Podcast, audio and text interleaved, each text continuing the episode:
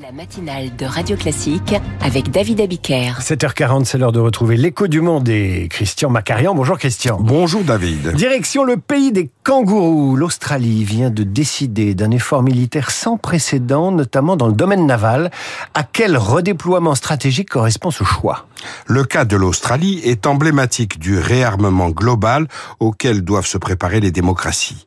Les autorités de Canberra viennent en effet de décider d'augmenter de plus de 6,5 milliards d'euros les dépenses en matière de défense. C'est une hausse considérable quand on sait que le budget de la défense australien est de 26 milliards de dollars annuels, soit à peu près la moitié de celui de la France pour une population de 26 millions d'habitants seulement.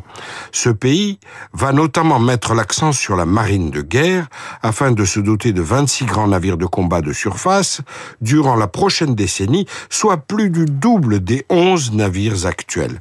Ce sera la plus grande flotte dont l'Australie disposera depuis la fin de la Deuxième Guerre mondiale.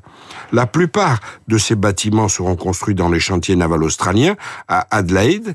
Un modèle de navire sera acquis aux États-Unis. Un autre type de navire pourrait venir d'Espagne, d'Allemagne, de Corée du Sud ou du Japon. Vous avez bien entendu, il n'est pas question de la France. Ah, que vous êtes cruel, parce que tout cela nous rappelle le coup bas de l'Australie, c'était il n'y a pas si longtemps. Dans l'affaire des sous-marins français, on était en 2021. Oui, le 15 septembre 2021, exactement, l'Australie a annulé unilatéralement l'accord passé avec la France pour développer des sous-marins à propulsion conventionnelle. Sans prévenir, l'Australie a soudainement préféré acquérir au moins trois sous-marins à propulsion nucléaire de conception américaine. Ces sous-marins, qui devraient transporter des missiles de croisière à longue portée, représenteront un renforcement radical des capacités du pays dans la zone maritime Asie-Pacifique.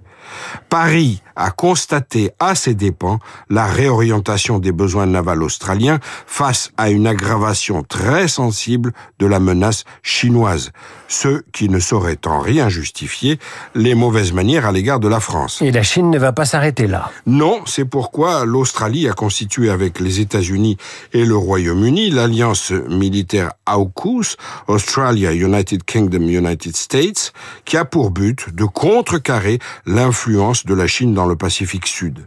François Hollande, alors assez clairvoyant, avait essayé de joindre à ce trio la France, qui dispose aussi d'une présence dans l'Indo-Pacifique, mais sans succès, ni Washington ni Londres ne désiraient élargir le cercle la puissance de feu de la Chine, 70 sous-marins dont 12 à propulsion nucléaire, parmi lesquels 6 sont pourvus de missiles balistiques, a été récemment surmultipliée dans le Pacifique. Et cela ne doit pas faire oublier non plus les ambitions navales de la Russie face au Japon et à la Corée du Sud. Mieux vaut pour l'Australie qu'elle veille sur les mers avec un rayon d'action très élargi. Christian, merci. On retrouve cette chronique et toutes les autres d'ailleurs sur l'application Radio Classique. Et je vous conseille sur les questions stratégiques et le réarmement, et pas seulement celui de l'Australie, mais celui de la France, euh, le podcast de l'invité d'hier, l'invité de la matinale, Jean-Dominique Merchet, particulièrement éclairant sur euh, les enjeux militaires et stratégiques aujourd'hui. À suivre, le journal imprévisible, un biopic pour chacun des Beatles par le réalisateur de Sam Mendes. Il l'a annoncé hier. Les fans des Beatles sont hystériques. L'occasion d'étudier l'influence de la musique classique sur la musique de ces quatre garçons dans le vent. 7h44 sur Radio.